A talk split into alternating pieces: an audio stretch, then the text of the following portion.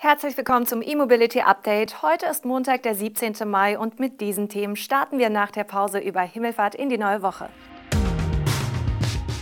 Mercedes startet Serienproduktion des EQS, BMW will Elektroquote steigern, QuantumScape prüft Zellfabrik in Salzgitter, Kabinett beschließt neue Ladesäulenverordnung und Tesla stoppt Shanghai-Ausbau. In der Factory 56 im Mercedes-Benz-Werk Sindelfingen ist dieser Tage die Fertigung der Elektrolimousine EQS angelaufen. In dem Werk werden bereits die neue S-Klasse, deren Langversion und die Maybach-Variante der S-Klasse gebaut. Der Mitte April vorgestellte EQS kommt damit als viertes und erstes voll elektrisches Modell hinzu. Es ist nicht weniger als das neue Elektro-Flaggschiff der Marke. Zu den geplanten Stückzahlen macht Daimler allerdings bis dato keine Angaben. Die Factory 56 wurde speziell für die Fertigung der S-Klasse und des EQS gebaut und konnte somit von Anfang an auf Nachhaltigkeit und die Anforderungen der beiden Modelle ausgelegt werden. Die Hochzeit, bei der Antriebsstrang und Karosserie miteinander verbunden werden, wird in der Factory 56 laut Daimler als Full Flex Marriage bezeichnet. Sie besteht aus mehreren modularen Stationen, sodass reine Verbrennermodelle, Plug-in-Hybride und der EQS aus einer reinen Elektroplattform gemeinsam auf einer Linie gefertigt werden können.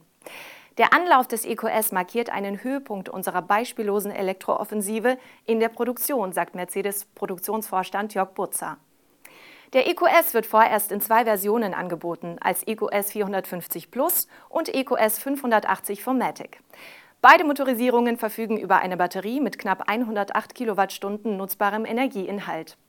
Später soll eine kleinere Variante mit 90 kWh folgen. Die Preise für den EQS sind derweil noch immer nicht bekannt. Mercedes will diese erst zum Verkaufsstart im Juni veröffentlichen.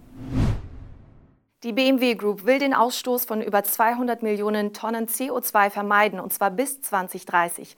Das hat der Autokonzern auf seiner Hauptversammlung angekündigt. Um dieses Ziel zu erreichen, soll nicht nur der Antriebsmix sauberer werden, sondern auch Faktoren wie die Produktion und das Recycling der Fahrzeuge.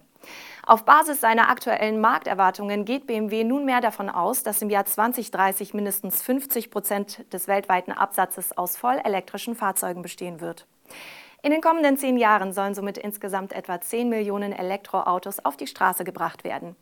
Im Gegenzug will BMW bei den Verbrennern laut Vorstandschef Oliver Zipse nur noch das anbieten, was wirklich nachgefragt wird. Etwa die Hälfte der heutigen Antriebsvarianten wird es bis 2025 nicht mehr geben, sagte Zipse bei der Hauptversammlung. Im Umfeld der digitalen Hauptversammlung gab es dennoch Kritik. Teils an der SUV-lastigen Modellpolitik, teils an dem geringen Umfang und dem unambitionierten Zeitplan der Elektrooffensive. Ein Vertreter von Union Investment kritisierte etwa das halbherzige Bekenntnis zur Elektromobilität, das im aktuellen Elektrohype an der Börse nicht ausreiche. Immerhin will BMW den CO2-Fußabdruck seiner Fahrzeuge auch durch einen geringeren Materialeinsatz und höhere Recyclingraten senken. So will der Konzern auf dem Gebiet der Kreislaufwirtschaft eine Pionierrolle einnehmen. Bei den kommenden Fahrzeugen soll deshalb das Recycling schon beim Designprozess mitgedacht werden. Der Batteriehersteller QuantumScape will offenbar zusammen mit Volkswagen in Salzgitter künftig Feststoffbatterien produzieren. Gemäß einer Vereinbarung der beiden Unternehmen soll noch in diesem Jahr der Standort für diese Pilotanlage festgelegt werden. Wie QuantumScape mitteilt, werde derzeit Salzgitter in Betracht gezogen. Die Produktionsanlage soll anfangs auf eine Kapazität von einer Gigawattstunde kommen. Diese würde später für die Serienfertigung schrittweise auf insgesamt 21 Gigawattstunden ausgebaut werden. Trotz der Mitteilung seines Partners QuantumScape betont Volkswagen, dass es bisher keine finale Entscheidung zum Aufbau einer Pilotanlage für Feststoffzellen in Salzgitter gäbe.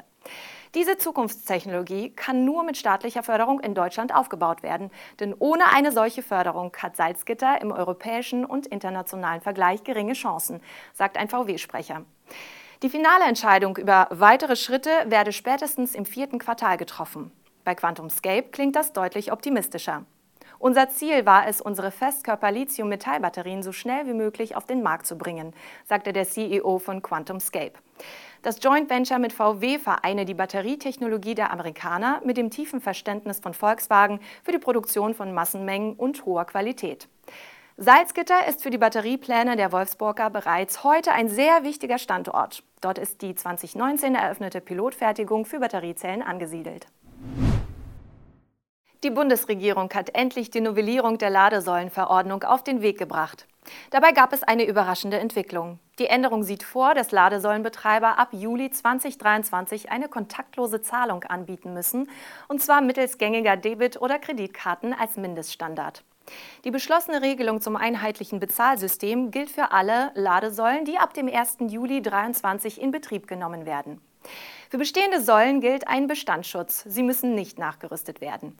Damit die E-Mobilität sich auf breiter Front durchsetzt, müssen wir nicht nur die Autos fördern, sondern auch das Laden und Bezahlen einfach und unkompliziert gestalten, sagt Bundeswirtschaftsminister Peter Altmaier. Konkret müssen Ladesäulen, die ab dem Stichtag 1. Juli 2023 in Betrieb genommen werden, über ein Kartenlesegerät und ein PIN-Pad zur Eingabe der Geheimnummer verfügen. In einem Infopapier zu der Verordnung heißt es, dass mehrere Ladepunkte über ein gemeinsam genutztes Terminal zur Authentifizierung und Durchführung des Zahlungsvorgangs in unmittelbarer Nähe verfügen können. Theoretisch benötigt also nicht jede Ladesäule ein eigenes Terminal. Die Branchenverbände aus den Bereichen Auto, Energie und Elektronik hatten zuletzt vehement gegen eine solche Lesegerätepflicht lobbyiert, während die Finanzbranche sich für die Giro- und Kreditkartenbezahlmöglichkeit an Ladesäulen stark gemacht hatte. Aus Sicht der Auto- und Energiebranche nutzen bereits heute über 90 Prozent der Kunden spezielle Ladekarten oder Apps und zahlen eben nicht ad hoc. Die Pflicht zum Einbau der Lesegeräte sei damit teuer und verzögere den Ausbau des Ladenetzes. Das sieht auch das Bundeswirtschaftsministerium ein und kündigt Fördergelder für die Kartenterminals an. Details hierzu gibt es aber bis dato noch nicht.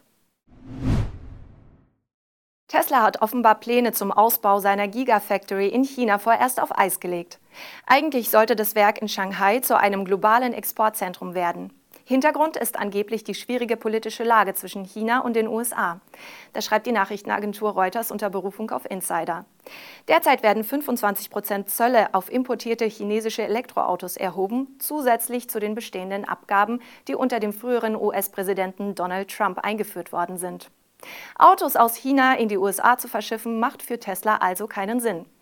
Nun soll der Anteil der chinesischen Produktion begrenzt werden. Diese Begründung lieferten insgesamt zwei mit den Vorgängen vertraute Personen.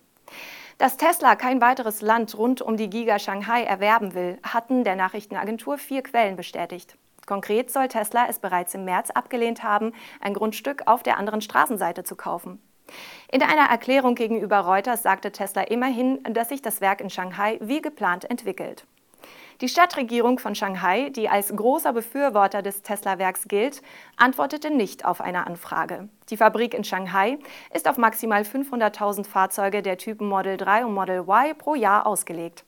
Mit einer Erweiterung des Werks durch ein zusätzliches Grundstück hätte Tesla die Produktion um 200.000 bis 300.000 zusätzliche E-Autos erhöhen können. Dazu wird es wohl erstmals nicht kommen. Das war unser E-Mobility-Update für diesen Montag. Ich hoffe, Sie sind gut in die neue Woche gestartet. Wenn Sie mögen, sehen oder hören wir uns am morgigen Dienstag wieder. Bis dahin.